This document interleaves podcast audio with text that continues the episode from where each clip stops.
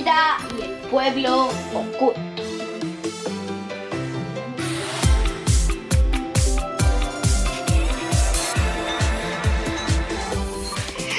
Hola, amiguitos de los libros. Hola, papá. Hola, aventurera, ¿qué tal? Muy bien, ¿y usted, señor aventurero? ¿Y usted? Yo estoy muy bien, gracias por preguntar. Con ganas de saber qué ocurre en este relato de Hilda. Que nos hemos quedado ahí a puntito a puntito de que pasen muchas cosas. Claro que sí, señor aventurero. ¿Qué es lo último que ha pasado? A ver. Pues lo que ha pasado es que Hilda va a ir a hablar con el ministro. Entonces Alfur le dijo que había que ir a una cueva donde estaba ahí el ministro. Y entonces le dijo a Alfur que su abuela le contó la histor- una historia de esa cueva y de que había que superar tres pruebas. Y entonces fueron para allá y se encontraron una estampida de conejos. Madre mía, una estampida de conejos. Sí. Oh, ¡Qué barbaridad! ¿Y quién le salvó? Twig. Twig, el amiguito zorro ciervo. Ay, ¿De Hilda? Es súper bonito. Madre mía. Y ahí con Hilda, con Alfur, con Twig, camino de encontrarse al ministro, ahí nos quedamos. Sí, Vamos a ver qué pasa. Sí. Pues... ¡Empezamos! Venga. Capítulo 8. Hilda, Alfur y Twig subieron por el sinuoso camino que llevaba a las cuevas del destino. El camino llegó a su fin en una meseta rocosa junto a una cascada. Miles de litros de agua caían a un fiordo. ¿Por dónde seguimos ahora? Preguntó Hilda. El camino sigue por ahí de delante, le contestó Alfur. Mira, pasa por la pared rocosa y por detrás de la cascada. Hilda vio una estrecha cornisa, de poco más de unos centímetros de ancho. Esto no es un camino. replicó la niña. Es un camino para elfos, le explicó él. Yo podría pasar sin problemas, Porque tus zapatos son 100 veces más pequeños que los míos. le dijo Hilda. En serio, Alfur, ¿cómo voy a pasar por esa cornisa? Al menos lo hemos intentado, le comentó el elfo. Si volvemos ahora, llegaremos a casa a tiempo para comer, No voy a volver atrás. le contestó Hilda. Voy a ver al primer ministro elfo. Vale, le dijo Alfur. En ese caso, ¿puedes bajarme? Mejor que no esté en tu oreja cuando resbales de la cornisa y caigas mil metros, elfos, hasta las rocas de abajo. Muy bien. Hilda se llevó la mano a la oreja y bajó al elfo al suelo. Yo iré delante y tú me seguirás. Alfur, tú, tú quédate aquí y vigila. Dejó en el suelo su mochila de aventuras y se quitó las botas y los calcetines. Respiró hondo y avanzó hasta el extremo de la meseta, donde empezaba la estrecha cornisa. Sentía la roca fría y resbaladiza bajo los pies, desgastada por el agua que llevaba siglos cayendo. Se puso de puntillas, pegó el cuerpo a la fría pared rocosa y empezó a avanzar de lado intentando no mirar abajo. Twig la siguió levantando una tras otra sus ágiles pezuñas y colocándolas con cuidado en la estrecha y resbaladiza cornisa. Desde que Hilda conocía a Twig, el zorro ciervo nunca la había obedecido cuando le había ordenado que se quedara en un sitio. Al fin y al cabo, era su amigo, no su mascota. Alfur avanzó en última posición negando con la cabeza. ¡Vas a resbalar! le advirtió a voces. ¡No! Le respondió Hilda. ¡Sí! bramó Alfur. ¡No! Insistió Hilda apretando los dientes.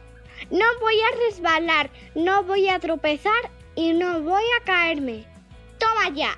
Al decirlo, movió la cabeza muy segura de sí misma y se cayó de la cornisa. Alfur gritó, Twig ladró, Hilda arañó con impotencia la roca desgastada. Mientras se deslizaba por la escarpada pared rocosa, extendió desesperadamente un brazo hacia la meseta y consiguió agarrarse a un matojo de hierba del escorbuto. El peso de Hilda hizo que las raíces de la planta gimieran y se desgarraran. Con las piernas agitándose en el aire, extendió la mano, se agarró al borde de la meseta con las yemas de los dedos y se arrastró temblando hasta la superficie de la roca. Twig y Alfur retrocedieron por la cornisa y corrieron hasta Hilda. El zorro ciervo la acarició cariñosamente con los cuernos. Alfur frunció el ceño como diciéndole: Te lo he dicho. Gilda se sentó en la meseta y observó el agua cayendo en picado. Es imposible. Dijo sin aliento. La cornisa resbala como un cristal. Estás conmocionada, le dijo Alfur. ¿Qué significa? Conmocionada, pues como asustada. Después de lo que ha pasado, está ahí recuperándose. Deberías comer algo. Gilda cogió su mochila de aventuras y buscó un sándwich de pepino. ¿Eh? Sus dedos tocaron algo seco y pegajoso. ¡Buah! Exclamó. ¿Qué es esto? Era su cuaderno. No le había dado tiempo a limpiarlo desde la aventura del día anterior y la baba de troll al secarse se había convertido en una pasta pegajosa que lo cubría en su totalidad. A Gilda se le ocurrió una idea. ¿Qué se le puede haber ocurrido a Gilda?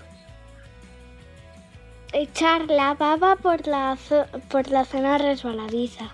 ¿Tú crees? Sí. Sacó el cuaderno y se embadurnó de la saliva pegajosa en las manos, las rodillas y los pies. ¿Qué es eso? le preguntó Alfur. Mejor que no lo sepas. Le respondió Gilda. Cuando hubo terminado, se levantó, respiró hondo y volvió a dirigirse a la cornisa resbaladiza de los elfos. Pegó las rodillas, el pecho y la frente a la roca y avanzó de puntillas. ¡Lo estás haciendo genial! le gritó Alfur saltando para volver a colocarse en su oreja. Con la saliva pegajosa de troll en las manos y en los pies, Gilda no resbaló al pasar entre la pared de roca y la cortina de agua que caía detrás de ella. ¡Ya falta poco! le dijo Alfur. Gilda estaba mareada de miedo y le dolían las puntas de los pies que soportaban su peso.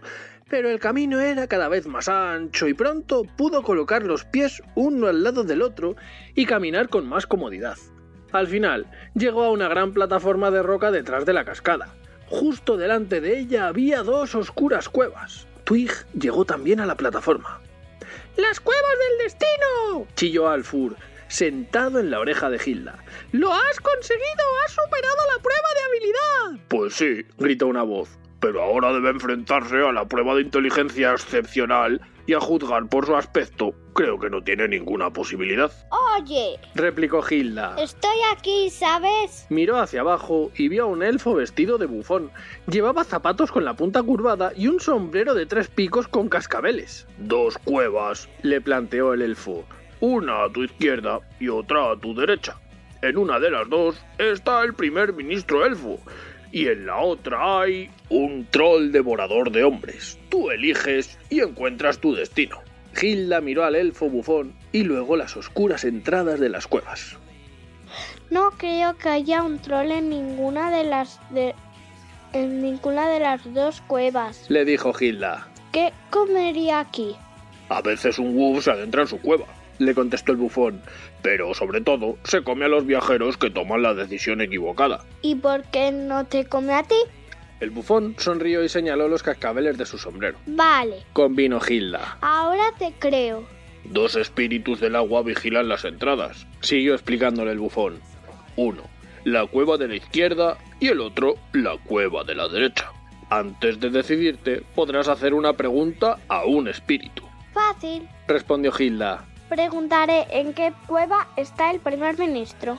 No corras tanto, le advirtió el bufón. Debes saber algo más. Un espíritu siempre dice la verdad y el otro siempre miente. El agua que caía por detrás de Gilda se hinchó y burbujeó a ambos lados y aparecieron dos pares de ojos llorosos. Twig gruñó y retrocedió. Los espíritus son exactamente iguales. Dijo Gilda. ¿Cómo voy a saber cuál miente? No puedes, se burló el bufón. Es la parte más divertida de mi trabajo. Se acabó la charla. Pregunta y toma tu decisión. Y hasta aquí el capítulo 8. ¡Madre mía!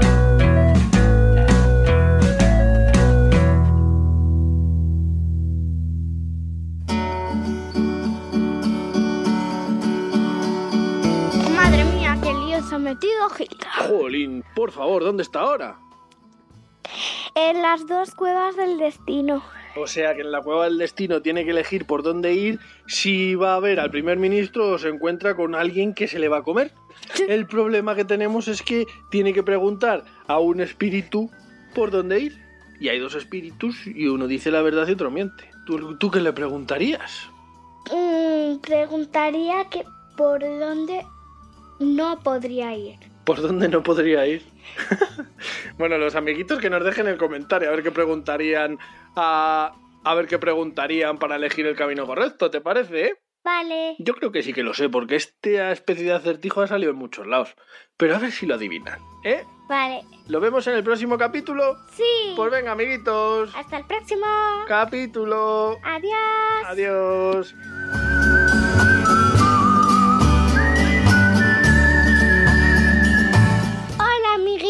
Los cuentos. Hola, papi. ¡Ay!